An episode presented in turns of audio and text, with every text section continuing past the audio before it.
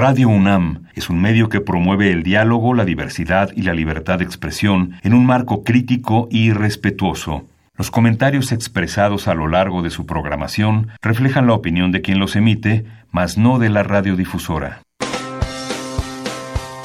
Opciones educativas. Orientación vocacional. Arte y cultura. Deporte y salud. Esto es Brújula en Mano. El primer programa de orientación educativa en la radio. Una producción de la Dirección General de Orientación de Atención Educativa y Radio UNAM. Comenzamos.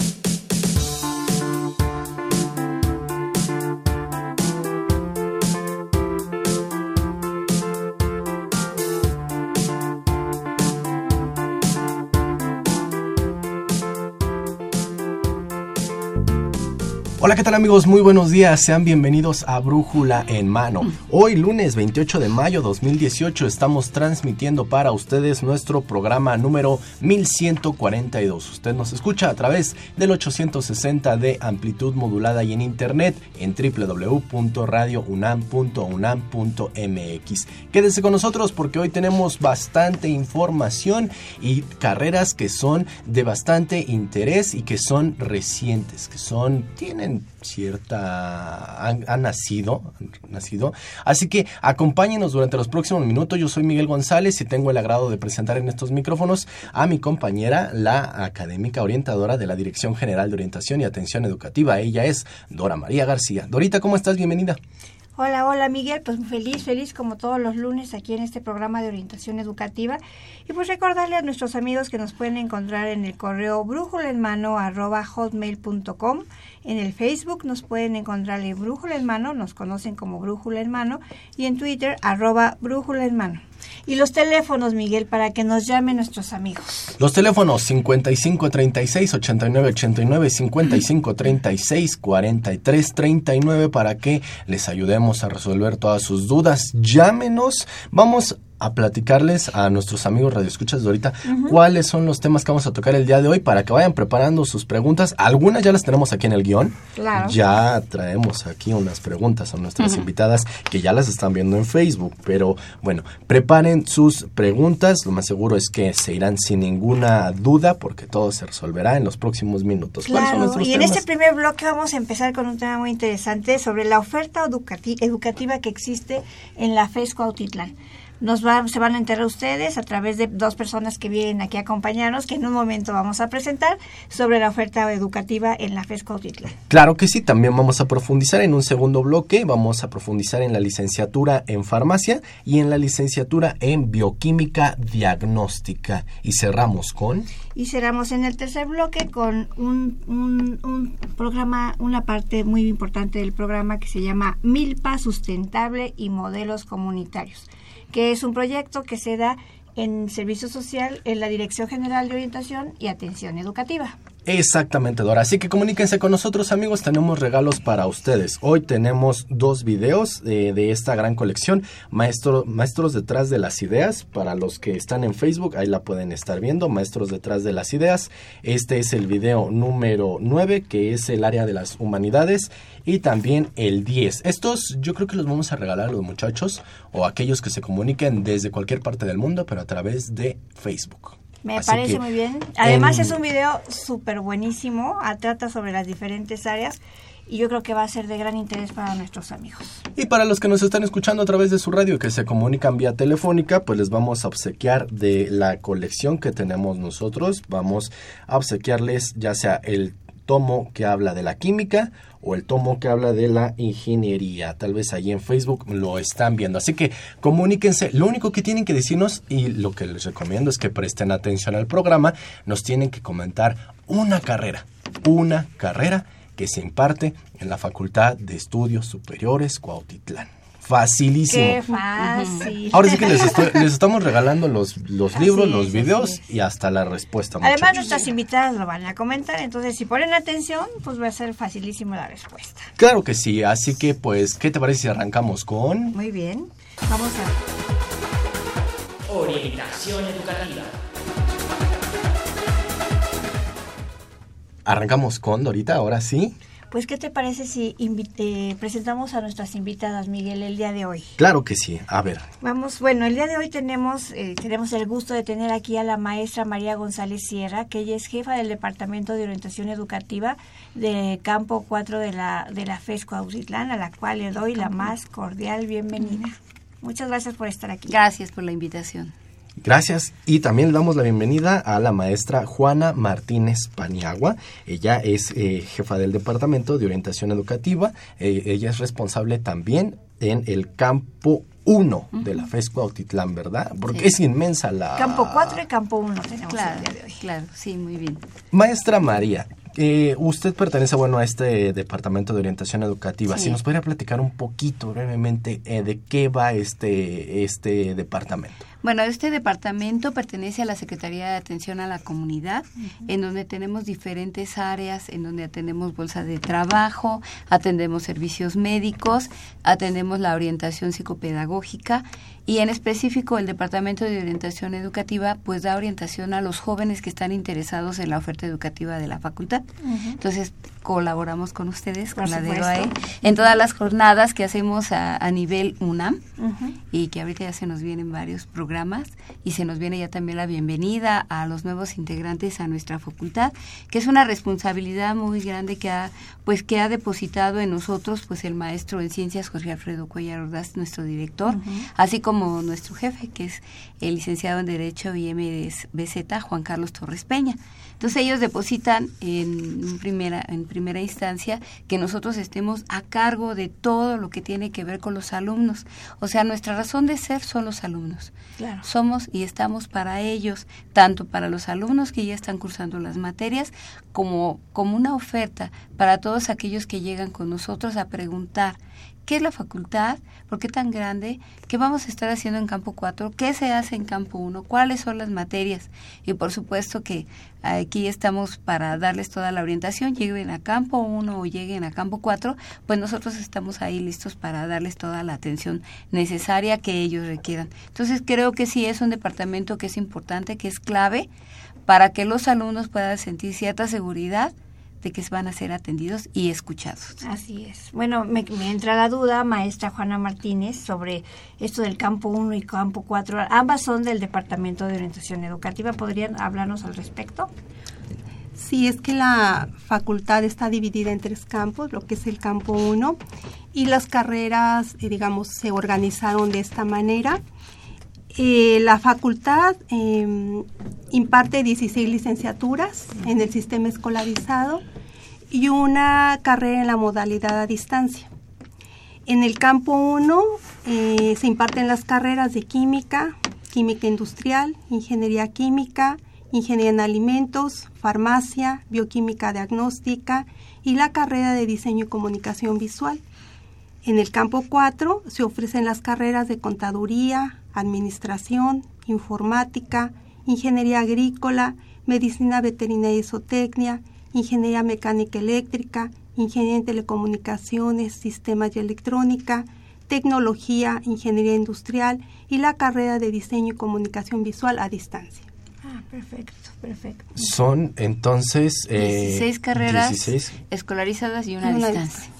Pues es una, una gran cantidad de licenciaturas. Y por lo que estaba escuchando, es, muchachos, espero que hayan puesto atención porque ya dimos la respuesta para nuestro regalo. Pero lo que entiendo es que en, en estas carreras se involucran todas las, las cuatro áreas del Las conocimiento. cuatro áreas Sí. del conocimiento, así es. Y bueno, la población que tenemos llega casi a los 16 mil alumnos. ¿Qué, qué beneficios existe para el muchacho de trabajar pues en un ambiente que es eh, pues multidisciplinario?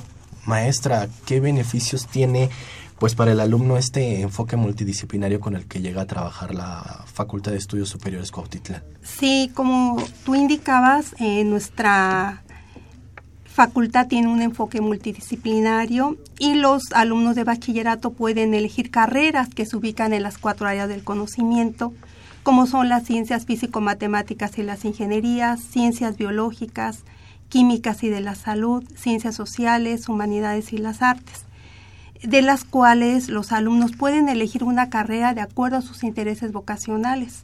Podrán participar en colaboración con otras disciplinas aportando su conocimiento en diferentes aspectos de un proyecto que beneficia a la sociedad. Se ve un problema desde diferentes enfoques, cada uno desde su formación aporta a la resolución de un problema. Los estudiantes de algunas licenciaturas pueden cursar materias optativas en otras disciplinas para complementar su formación. De ahí lo multidisciplinario. Así es. Pues es, un es enfoque ser. muy interesante porque a final de cuentas el, el alumno cuando ya se va al campo profesional, pues su trabajo justamente es multidisciplinario. Así es, sí, no estamos separados. De hecho, también por eso contamos con el Centro de Asimilación Tecnológica. A eso le iba a preguntar. El Centro de. Asimilación Tecnológica, ¿cómo impacta en la formación de los alumnos? Bueno, de hecho, por ejemplo, la doctora Carolina Moreno Ramos, responsable del laboratorio de poscosecha de la materia de procesos tecnológicos de frutas y hortalizas del noveno semestre, con, nos comenta al, estar eh, investigando qué es lo que estaban desarrollando, que el impacto que tiene en la formación de los alumnos el centro es que los alumnos aprenden a desarrollar proyectos, a diseñar técnicas que aplican a su vida profesional, se abren camino en el mercado laboral, completan su formación académica dentro de su carrera. Los proyectos que realizan los llevan a congresos, donde han ganado premios. Su proyecto tiene un propósito y línea de investigación. El proyecto realizado lo pueden elegir como opción de titulación, que es otro beneficio. El trabajar en el laboratorio les abre el panorama de su carrera y consolidan su área de trabajo como profesionistas. Este centro fue creado en 1982 con el objetivo de realizar investigaciones multidisciplinarias e interdisciplinarias y resolver las necesidades de las industrias metalmecánicas establecidas cerca de la FES. Tiene ocho naves industriales y un edi- edificio administrativo que presta servicios a los posgrados de ingeniería mecánica, a la unidad de granos y semillas, a los laboratorios de poscosecha y productos vegetales de la unidad de gestión en vinculación y servicios tecnológicos. Cuenta con aulas de usos múltiples, donde les comentaba que ahí también se imparten cursos de idiomas, talleres, diplomados, un taller de máquinas y herramientas. Entonces, eh, esto es un servicio más que tiene la facultad para estos chicos. Por Wow. eso es, de verdad es que Este, este Centro de Asimilación Tecnológica, quiero entender que todas las carreras pasan por allí. tiene la opción. Es como Porque una es opción. como una opción porque ahí van a desarrollar ellos Sus sus proyectos. proyectos. Entonces, quien esté plan- pensando en ir a desarrollar un proyecto, pues tiene el CAT, como tiene otra parte que hablamos que tiene ser la incubadora de negocios, que también esa sí está en Campo 4. La incubadora de negocios y que también está incursionando en todo lo que es el comercio exterior. Entonces, esa es otra área donde también los alumnos se pueden dirigir.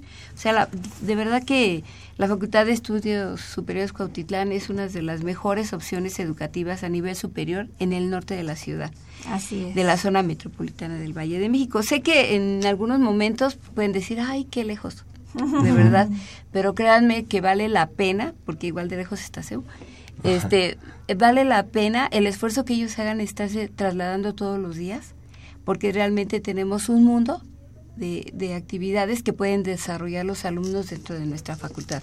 Realmente quienes llegan allá se enamoran de la facultad, aunque esté lejos.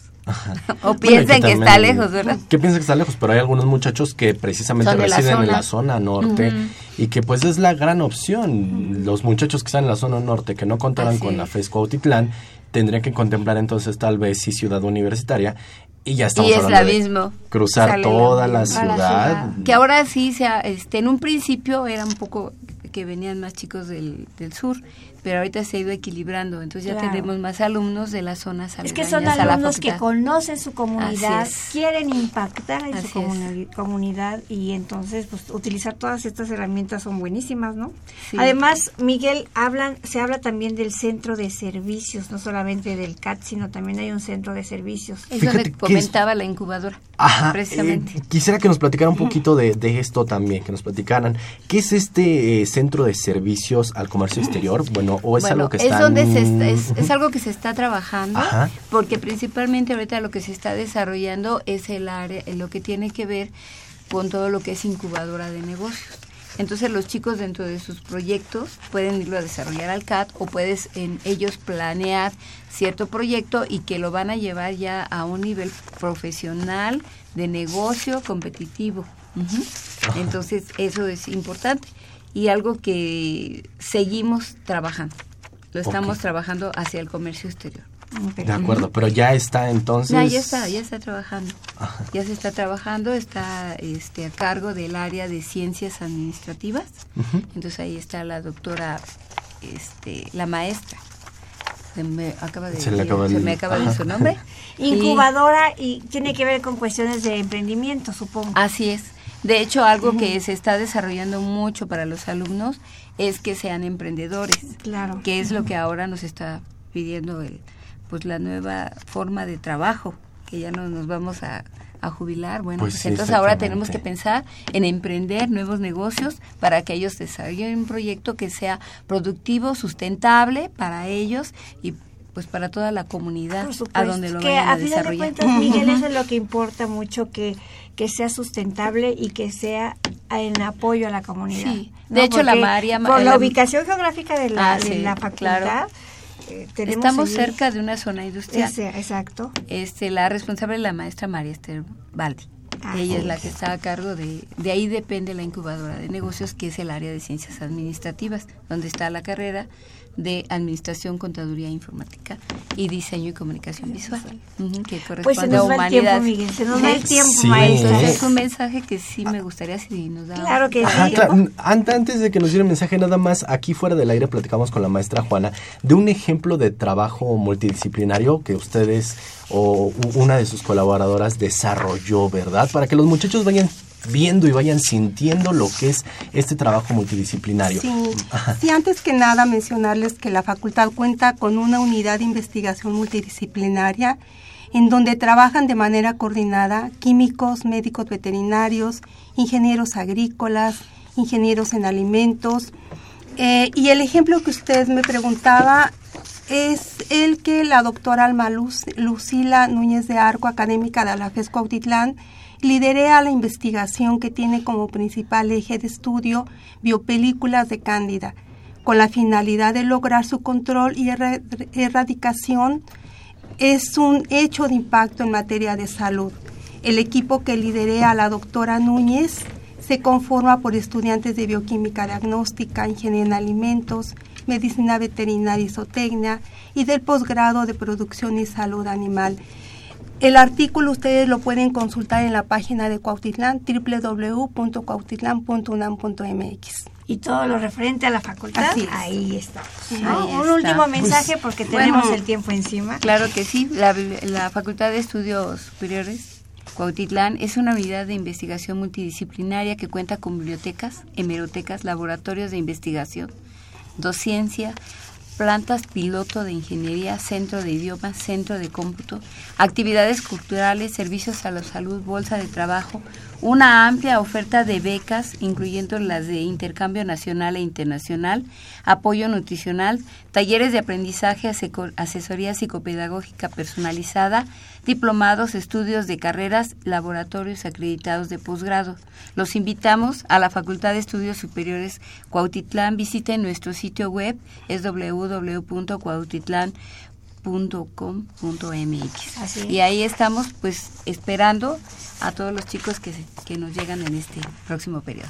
que son bastantes. Sí, que para las 16 bastante- carreras para las que 16 que carreras la- y agradecemos mucho su invitación. No, al contrario, muchas gracias a que ustedes por haber venido. Gracias. Pues agradecemos a la maestra María González Sierra, ella es responsable del Departamento de Orientación Educativa en el campo, bueno, campus Cuatro. 4. Ujú. Y también La maestra Juana Martínez Paniagua, que ella es del campo 1 de la FES Cuautitlán y jefa del Departamento de Orientación Educativa. Muchas gracias por estar aquí. Esta es su casa para cuando quieran venir a visitarnos. Muchas gracias a Muchas ustedes. gracias. Hasta y, luego. Y bueno, muchachos, pues los invitamos a que se comuniquen con nosotros. Recuerden que estamos obsequiando maestros detrás de las ideas. Este, aquí ustedes lo pueden estar viendo. Hoy vamos a obsequiar el tomo número 9 que habla de las humanidades y el 10 también que es de las humanidades. Y bueno, también tenemos de eh, nuestra enciclopedia el tomo de química ahí lo ven, y el de ingeniería. Solo comuníquense 5536 8989, 5536 4339. Vamos a un pequeñísimo corte y estamos de vuelta, muchachos. Centro de Orientación Educativa. Pequeñísimo corte. Muy pequeño. La verdad que esto se va muy rápido, Dora. ¿Ya? Oye, Miguel, hay que decirle a nuestros amigos que nos llamen porque estos premios que tenemos el día de hoy son fantásticos, son buenísimos, unas producciones hermosas y además los libros están muy, muy, muy completos con mucha información. Así es de que, por favor, amigos, llámenos, llámenos al 55 36 89 89 o 55 36 43 39 y solamente contestar la pregunta ¿Cuál es la pregunta, Miguel? Pues la pregunta es sencillísima. Díganos una de las carreras que se imparten en la Facultad de Estudios Superiores Cuautitlán. Ahorita les voy a dar la respuesta, muchachos. Ah, vamos a hablar ahorita acerca de la licenciatura en bioquímica diagnóstica y en farmacia que ambas se dan en la Facultad de Estudios Superiores Cuautitlán. También, y que son, según tengo entendido, carreras de reciente ingreso, ¿no? Bueno, pues ¿qué te parece Miguel si presentamos a nuestros invitados? Claro que sí, claro que sí. Le damos la bienvenida al a QFB, Alejandro Gutiérrez García. Él es coordinador de la licenciatura en bioquímica diagnóstica. Gracias por estar con nosotros, químico. Gracias, No, aquí muchas gracias por la invitación.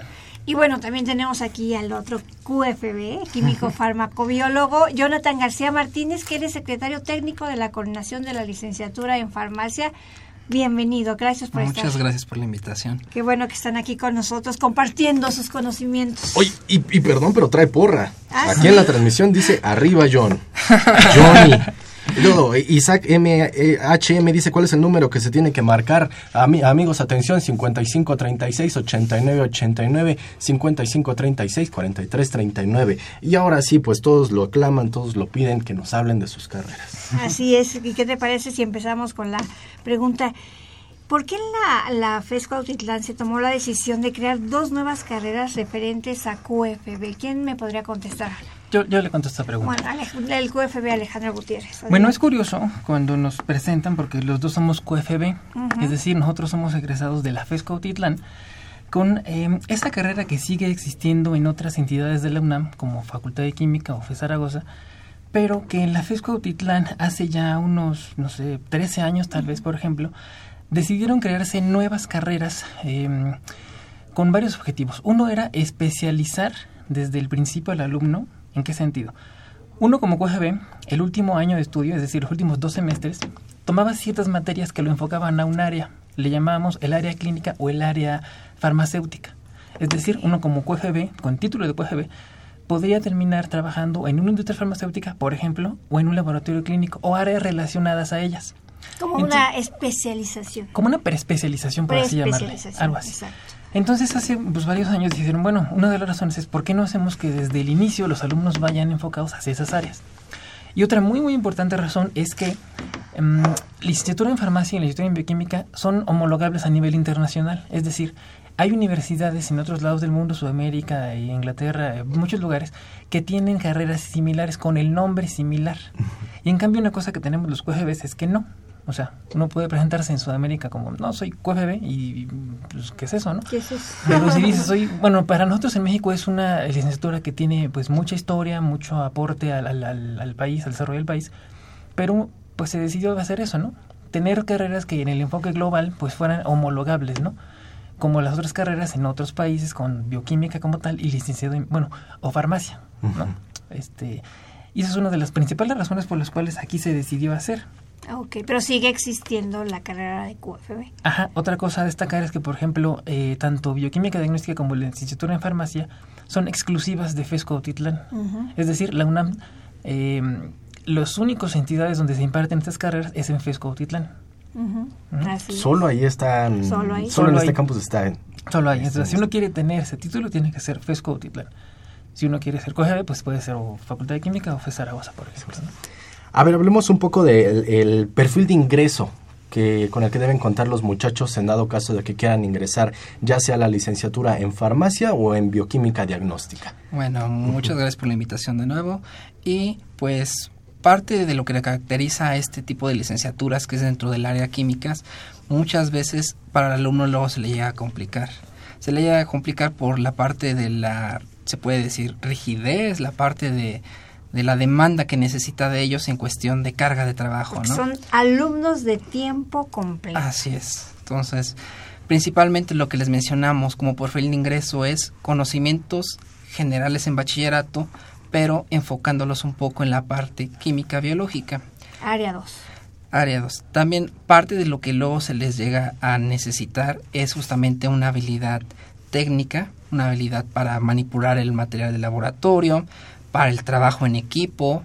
También se les comenta que se necesita la parte del dominio de inglés en su nivel básico, en la parte de lectoescritura, porque a lo largo de toda su licenciatura pues se enfrentan a este tipo de, de literatura que generalmente está en inglés, ¿no?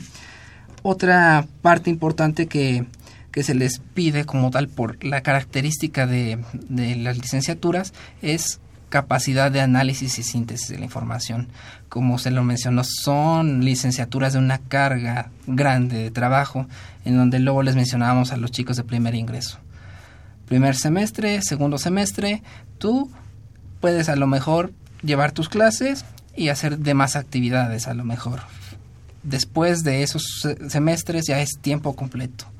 Se puede decir, están todo el día en la facultad, dedicados al estudio y pueden incluirse en, en, todo su desarrollo profesional. Eso es algo muy importante. Decía hace rato que toda la, la el, o mucho del material que leen está en inglés, Así entonces es. eso debe ser también otro requisito de su perfil, ¿no? Claro. Que sepan idioma. Y va, va, con las tendencias. Uh -huh, entonces claro. tienen que ir desarrollando a lo largo de, de la licenciatura pues esa habilidad que sí es necesaria. Sí, como dices, tendencia ya para toda cual, cualquier carrera se necesita el idioma inglés, ¿no? y el inglés ya está quedándonos básico. Ah, sí, ya claro. tendrá que pasar a hacer de eso de como, claro, claro. como dominar el Así español.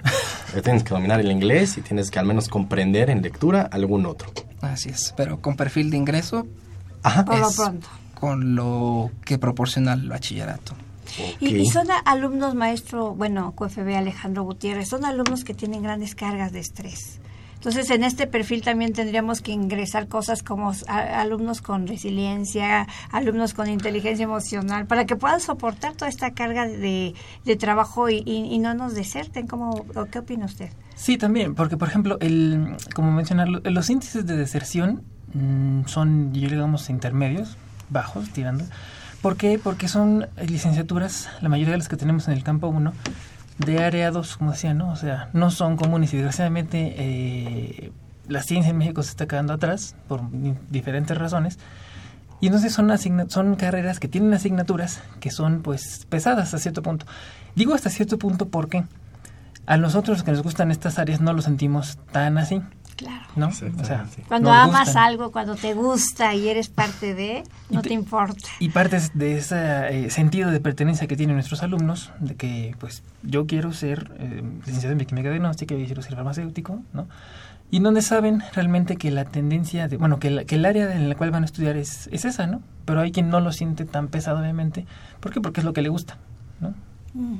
Sí, exactamente. Cuando algo te apasiona y te encanta, yo digo, venimos a radio por nuestra dosis de adrenalina, que nos encanta. Algunos dirán, es que yo me pongo muy, muy nervioso.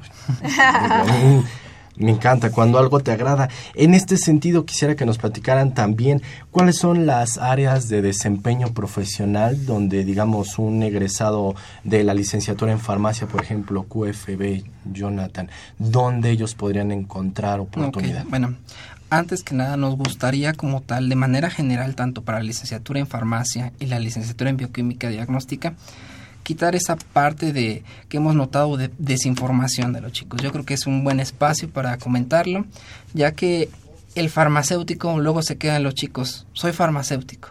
¿Qué se imaginan los chicos que cuando terminan? No voy a trabajar en una farmacia, y el bioquímico de diagnóstica no nada más se va a de, determinar a obtener muestras sanguíneas, ¿no? Eso es algo muy importante. El campo de trabajo es muy, muy amplio. amplio. Es muy amplio. Se pueden incluir dentro del factor farmacéutico, tan, en todas sus áreas del desarrollo, análisis microbiológico, control de calidad, etcétera. También se pueden involucrar en la parte de ventas.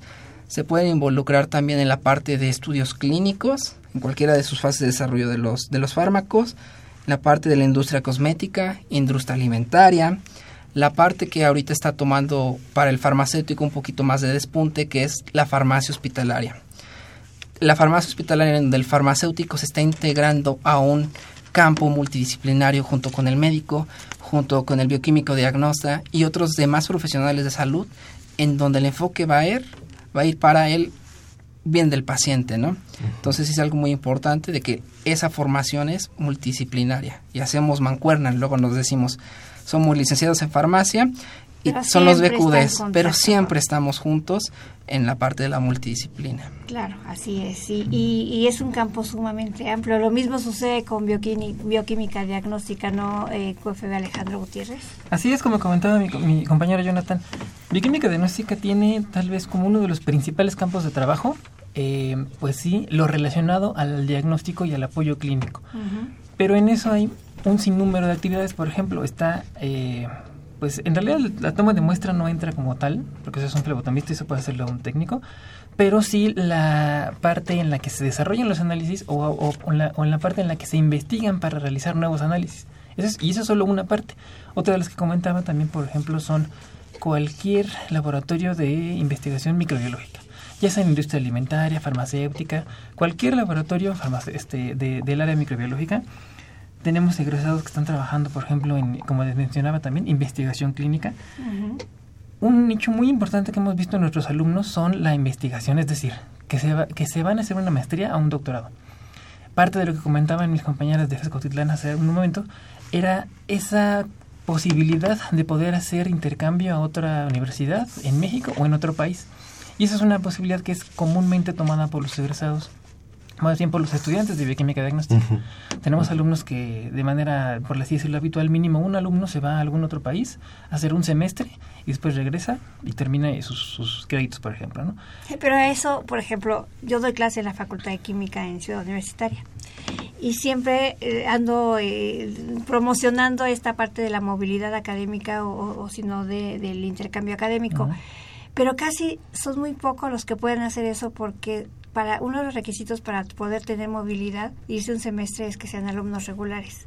Y casi por lo regular, en la mayoría de los casos, no son alumnos regulares porque están pesado, que por ahí se les va alguna materia o algo al respecto. ¿Cómo ve? Pues sí, de hecho, ah, el número de alumnos regulares eh, para esta área es bajo, pero no es, este, es suficiente como para que existan.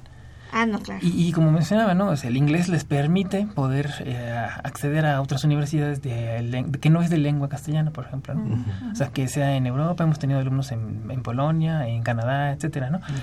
En Israel, o sea, también otra posibilidad son estancias cortas, estancias de un mes, por ejemplo. Este, En unos meses tenemos alumnos que se van a España, a la Universidad Complutense de Madrid. Un recién egresado de este semestre se va a ir al Instituto Weizmann a estudiar maestría en Israel. Este, tenemos muchos alumnos que toman esta opción del continuar sus estudios de maestría o doctorado como una opción. Y eso es bastante común. Eh, nos comentaba un poco las áreas donde los muchachos pueden incorporarse, este, mis estimados químicos. A ustedes que han trabajado, supongo, con algunos muchachos y que conocen egresados, ¿algún ejemplo de pues aportes que ellos hayan tenido a alguna nueva área donde ellos se estén incorporando o donde estén incursionando con sus conocimientos? Pues en realidad parte es compartida, como lo decíamos, con el QFB. El QFB sigue existiendo.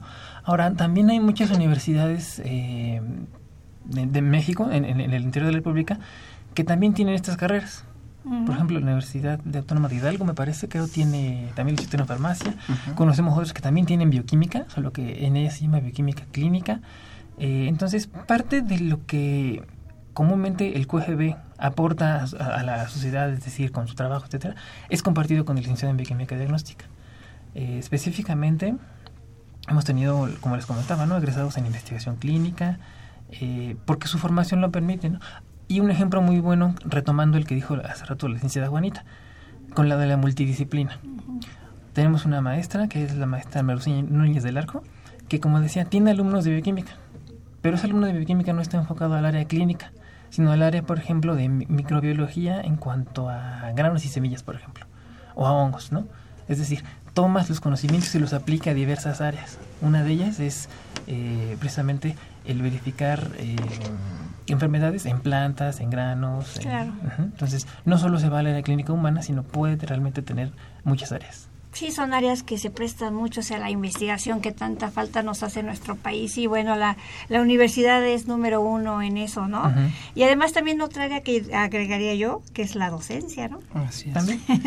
Ve, precisamente dice aquí Andrés Urios Gar, un honor haberlos tenido ustedes como, eh, ustedes dos como profesores. Saludos. Traen porra, ¿eh? Eso, muy bien. porra. Me gustaría Eh, que, que- que comentáramos, Miguel, bueno, no sé si haya otra persona allí, este que habláramos sobre los, porque ya se nos viene el tiempo encima, de los aportes que, que han tenido, este ya han comentado sobre algunas experiencias, pero no sé si a Jonathan García De Martínez, que es mi tocayo de apellido, ya vi, a lo mejor, A lo mejor somos parientes lejanos, parientes ¿verdad? y no nos habíamos enterado, pero Sí. ¿alguna otra experiencia en donde haya estos aportes de los egresados de, de ambas? A lo mejor lo que cabría re- recalcar de la parte de la licenciatura en farmacia, que al igual de que los bioquímicos diagnósticas, se han integrado a diferentes grupos de trabajo nacionales e internacionales, ¿no? Y a partir de ahí hacer, hace- hacen desarrollos en diferentes áreas, de diferente forma multidisciplinar.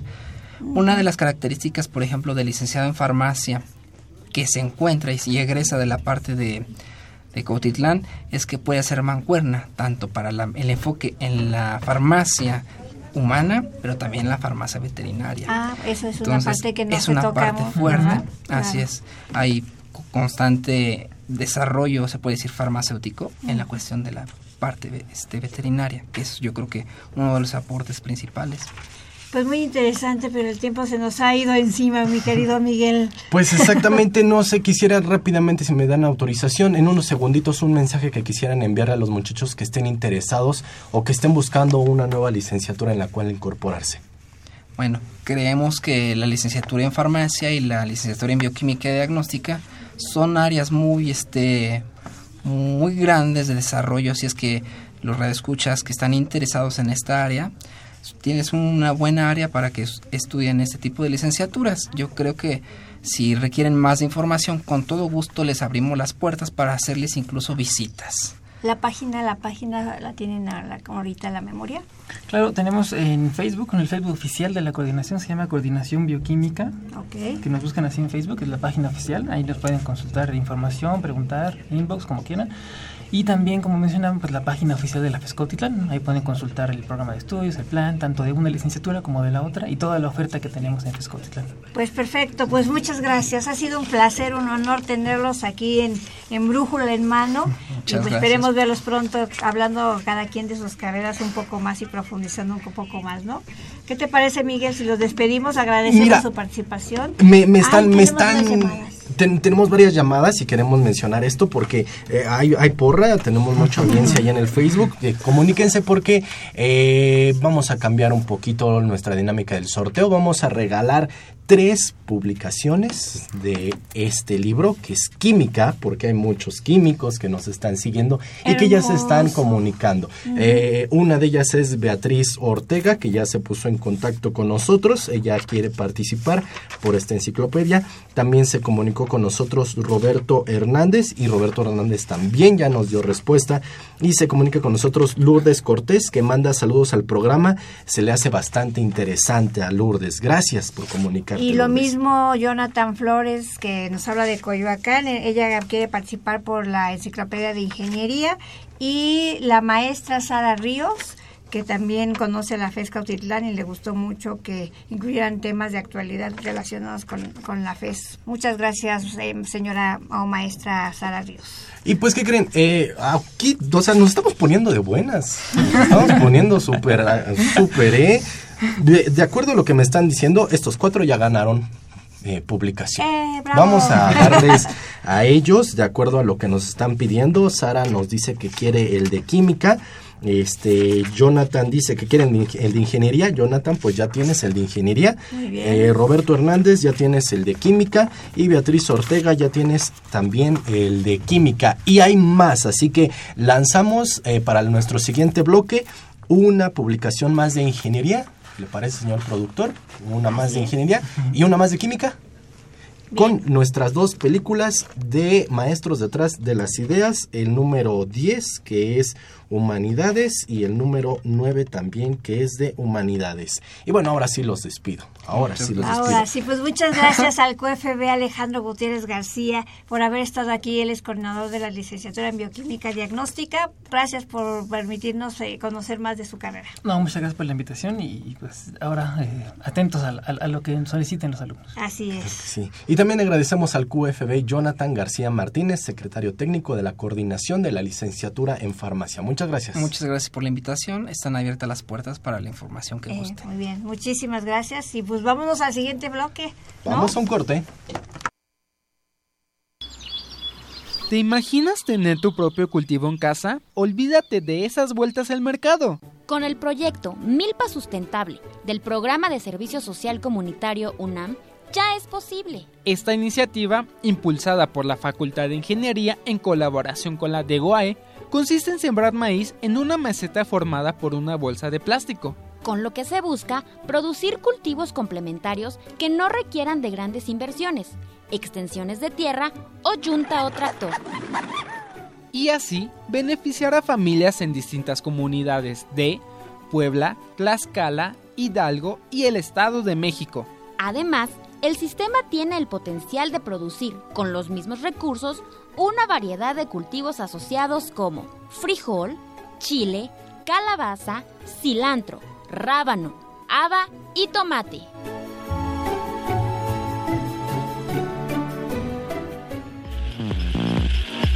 Servicio social. Y de vuelta muchachos, pues vamos para el cierre de nuestro programa y vamos con nuestro último bloque. De... Así es, así es. Como les decíamos, en la Dirección General de Orientación y Atención Educativa tenemos muchos proyectos. Y este es uno de los proyectos que a mí me encantan porque, bueno, para empezar, quien lo liderea, mis respetos, ¿no? Y para continuar, pues, lo que el impacto que tiene en la sociedad. Y quiero que empecemos a presentar a nuestras invitadas, querido amigo. Claro que sí, mira, bueno, pues de izquierda a derecha, de derecha a izquierda, en Facebook ustedes lo verán. Bueno, de izquierda a derecha le doy la bienvenida a María de Jesús Sánchez Pérez. Ella es alumna de geografía y que forma parte de este programa de servicio social, eh, La Milpa Sustentable. Así es, y también la bienvenida a Brenda Paola Lides de la Cruz, ella es alumna de la carrera de Sociología, bienvenida. Gracias. Y finalmente a la maestra Janet Belinda Barragán Pérez, que ella es la jefa del Departamento de Programas Multidisciplinarios de Servicio Social y una gran colaboradora de la Dirección General. Bienvenida, por favor. Muchas gracias, Dorita, Miguel. Pues gracias a todos. Antes de seguir con nuestra entrevista, me están preguntando si va a haber más regalos. Sí, muchachos, va a haber muchos regalos. Todavía nos queda maestros detrás, maestros detrás de las ideas. El, el volumen, bueno, el video número 9 que habla de las humanidades y el volumen número 10 que también habla de las humanidades. Y también tenemos para los químicos que están que se prendieron mucho con esto, bueno, pues ahí está química, tenemos todavía una de estas publicaciones y otra publicación que es de ingeniería. Lo único que tienen que hacer es llamarnos al 5536-8989 o 5536-4339 y nos llamen y nos... ¿Les recordamos la pregunta, Miguel? Pues, ¿qué te parece si nos llaman y, se lo, y ya participan? Órale. Órale. Ya con la simple llamada, ya no nos contesten ninguna pregunta, llámenos y se, serán los acreedores a este. Bueno, hacemos un sorteo de todas las llamadas. Exactamente. Y bueno, ahora sí nos arrancamos con la misma Milpa Sustentable. Eh, ¿En qué consiste este programa de servicio social, la Milpa Sustentable de la UNAM? Bueno, este es un programa multidisciplinario de servicio social eh, que se inserta dentro del modelo de intervención comunitaria, que es como un gran programa que alberga diferentes proyectos. La Milpa Sustentable es uno de estos proyectos que ha sido uno de los más exitosos, uno de los más fuertes y con mayor impacto. Eh, tiene por objetivo eh, mejorar las condiciones de vida de las poblaciones en situación vulnerable a través de compartir pues una alternativa sustentable para la siembra. Eh, bueno, esa, eh, lo organizamos a través de brigadas, como ya lo mencionamos, multidisciplinarias. Como ven, las compañeras pues son de geografía, de sociología, pero hemos tenido contadores, administradores. Este, la intención es poder organizar un proyecto en equipo pues, y, y, hacer, este, tener impacto en las comunidades que más lo necesiten. Para que nuestros amigos radioescuchas tengan más o menos una idea general, maestra Janet Belinda, eh, ¿en, en, en qué lugares han trabajado? Para que más o menos se den una idea. Sí, bueno, este, hasta el día de hoy hemos eh, trabajado en Puebla, en Tlaxcala, en Hidalgo, en el Estado de México y bueno, actualmente en la zona metropolitana. Un poco el impacto, eh, hablando en números, hemos estado en 36 comunidades, en 12 municipios de estos estados, eh, en, en siete escuelas también primarias, eh, en bachilleratos y ah, se ha impactado alrededor de 1.500 familias en, con este programa. ¿no? Lo que, Con eso nos damos cuenta del super impacto que hemos tenido, ¿no? Sí, a lo largo de pues de seis años hemos estado trabajando fuertemente en esto, ya seis años. Uy. Este, en las comunidades y hemos ido como evolucionando un poco el modelo.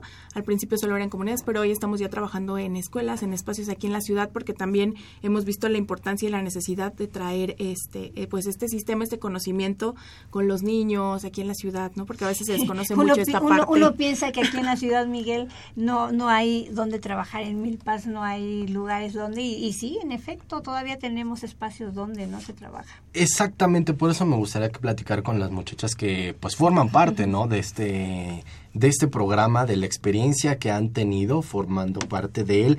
Y bueno, si nos pudieran comentar ustedes cuál es la intención, por qué participaron en este programa de servicio social. A ver, ¿quién se arranca primero? Bueno, eh, yo... Paola.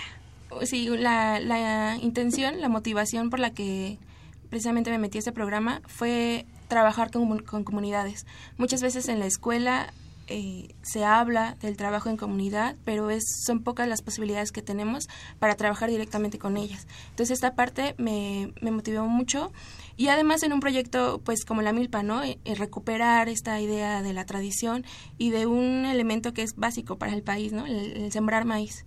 Así es, así es. Y desde el punto de vista de la geografía, María de Jesús. Eh, bueno, este, eh, lo que se, se hace comúnmente en la carrera de geografía este, es planeación. Eh, sí se ve este vínculo con las comunidades, pero siempre es eh, muy arreglado eh, desde la institución, bueno, en este caso la universidad, este, con las comunidades, pero eh, bueno, en mi caso personal, yo quería establecer estos vínculos, ser capaz eh, no de verlo como directamente científico, yo voy y te llevo este, la solución, sino hacer la gestión desde las comunidades para las comunidades.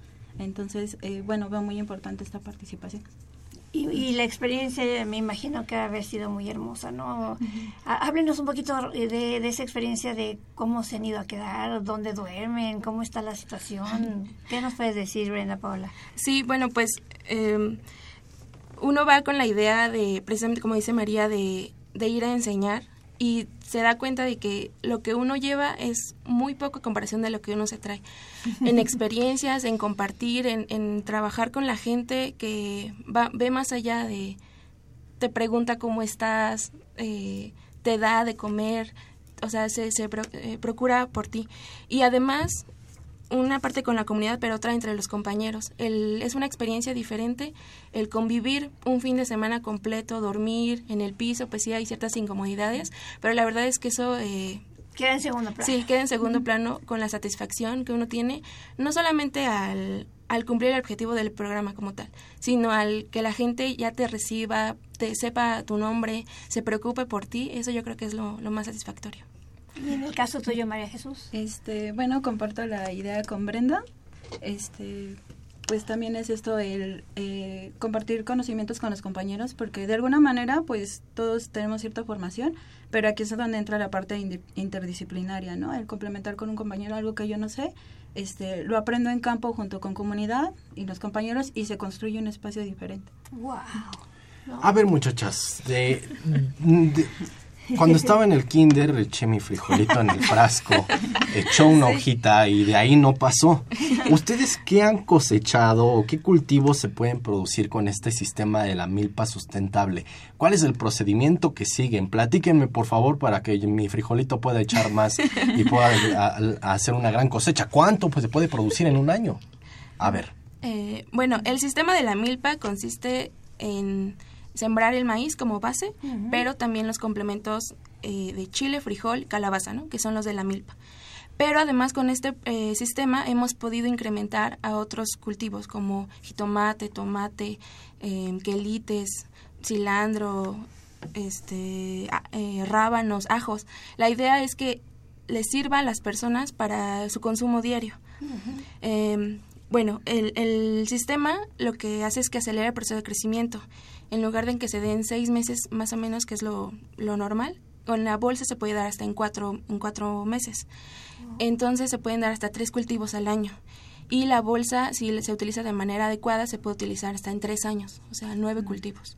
Generalmente lo normal son dos cosechas al año. Ajá, incluso en comunidades alguno un- una, solo una por el sistema de temporal. Ujú. Ok, o sea, no requiero grande extensión de tierra entonces para realizar este cultivo. No, y además una de las ventajas es que se pueden poner en un espacio en el que no se podría sembrar, como una terraza o un patio.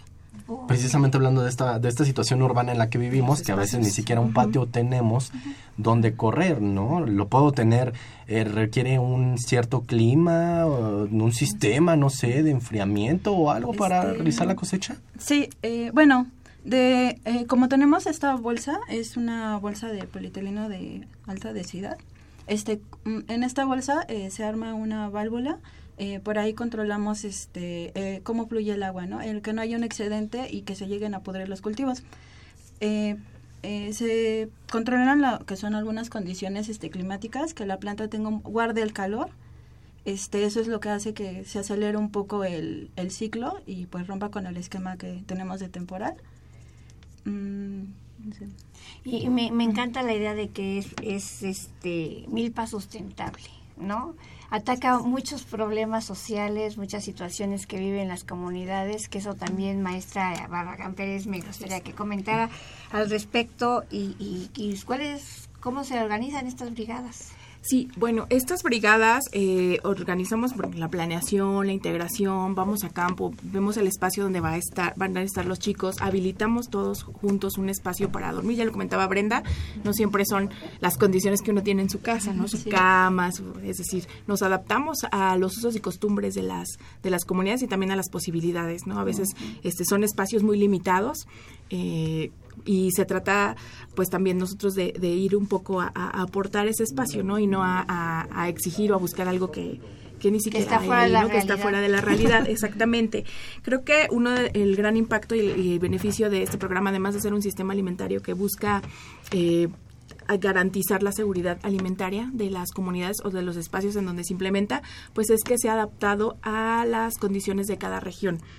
Eh, cada milpa se construye según la región y las costumbres de cada comunidad que se visita. Además, también eso, nosotros llevamos como esta parte que es la, digamos, una parte técnica, esta nueva tecnología, sin embargo, la gente siempre le hace modificaciones y aportaciones que reditúan en un beneficio para ellos, ¿no? Hay quienes a partir de sus conocimientos empíricos, pues nos dicen, no, pues yo creo que podríamos sembrar esto, o por el clima podemos sembrar esto otro, este, hay quien dice, no, pues en las condiciones que yo tengo, pues tengo una extensión muy grande y, y las milpas están bien, pero hay quienes tienen espacios más pequeños, tienen animales y hasta corralitos les construyen, este, y entonces van intercambiando con los chicos los conocimientos que tienen y es como realmente se ha fortalecido la milpa. Creo que la, la milpa no, no es igual, en cada espacio ha tenido como diferentes aportaciones y esto la ha ido eh, pues construyendo y sobre todo fortaleciendo, ¿no? Enriqueciendo en todos los sentidos, ¿no? En todos los Así ámbitos de la, de la vida.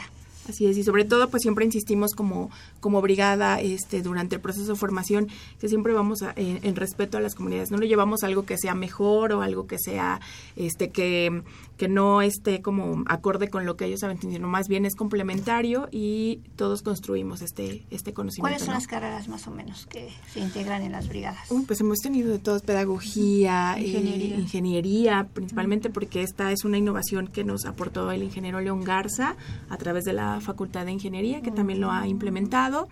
Eh, este, hemos tenido incluso también chicos voluntarios de carreras como enfermería, medicina. Sabemos que son, pues, ellos tienen otro servicio social y una cuestión, eh, pues, diferente. Sin embargo, a veces dicen, es que yo quiero vivir la experiencia, pues, llévanos como voluntarios, eh, queremos participar, nos comprometemos a tales fechas. Es un doble esfuerzo, lo entendemos. Sin embargo, están ahí. Hemos tenido de administración, de todas las áreas del conocimiento realmente, eh, ciencias de la tierra, Filosofía. este, filosofía. Sí, las carreras que no se podrían que dirán, ¿qué hacen en, en Milpa Sustentable? Este, están ahí, ¿no? Porque es un espacio de, de compartir y de fortalecer el, el Ahora sí conocimiento. que todo suma y todo aporta, ¿no, Miguel? Claro que sí. Maestra Belinda, ¿algún teléfono donde se puedan comunicar los muchachos si quieren eh, participar en este programa?